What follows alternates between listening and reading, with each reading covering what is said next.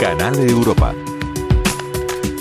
Un troni es un rostro pintado propio del barroco flamenco neerlandés. Era una referencia al rostro de una persona, pero muchos artistas decidieron pintar retratos de pequeño tamaño, de personajes más o menos conocidos, generalmente anónimos, y que resaltan por su expresión facial exagerada e incluso algunos por mostrar rasgos más bellos. Estos bustos pintados se hicieron muy famosos a partir del siglo XVII y no eran auténticos retratos, sino estudios de expresiones. Sus modelos son mujeres, ancianos, soldados o gente corriente, como explica el comisario de la exposición Turning Heads, Nico Van Hout. Différents, les théoréticiens italiens pensaient à un tête idéal a diferencia de los teóricos italianos, ellos no pensaban en la cabeza ideal, no tenían esa idea platónica, sino que querían que fueran más enérgicas, y para los flamencos todas las cabezas son ideales. A pesar de que los pintores cobraban por realizar sus cuadros destinados a la naciente y acaudalada burguesía, este tipo de arte no se hacía por encargo, sino por captar detalles faciales de aquellos que no pagarían nunca por un cuadro o que eran bocetos para obras posteriores. Porque, évidemment, notre société consiste d'individus avec estos pintores necesitan cabezas individualizadas, porque obviamente nuestra sociedad está formada por individuos que siempre tienen cabezas diferentes. Nunca somos 100% iguales.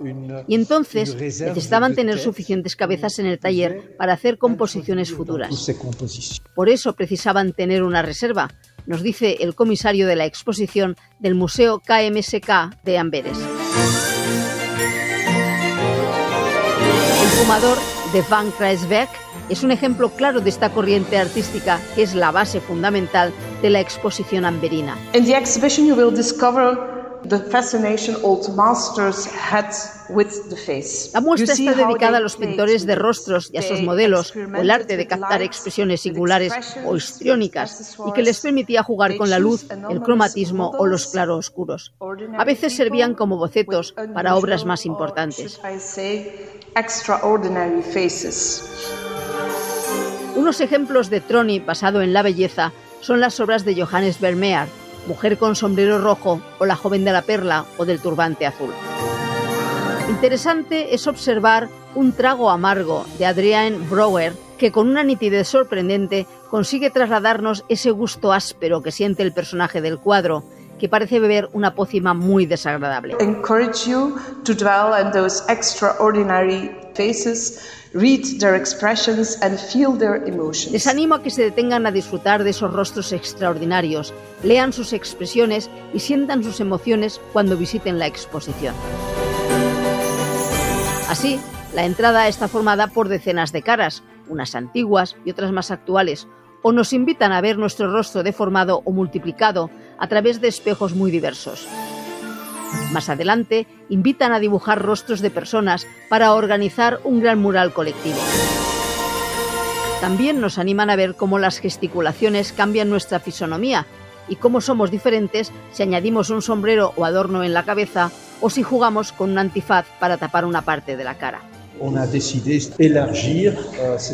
con la exposición Turning Heads pensamos en un público más amplio, con familias con niños, que serán los próximos visitantes del museo. Debemos educar a las generaciones del futuro. El cuadro 35 cabezas de Luis Leopold Boilly es el ejemplo más claro de estos cambios y la diversidad de gestos que podemos realizar con los músculos faciales.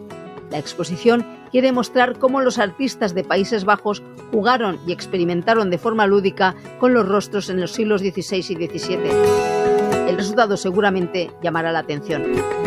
La exposición del KSMK está abierta hasta el 21 de enero y luego viajará hasta la Galería Nacional de Dublín.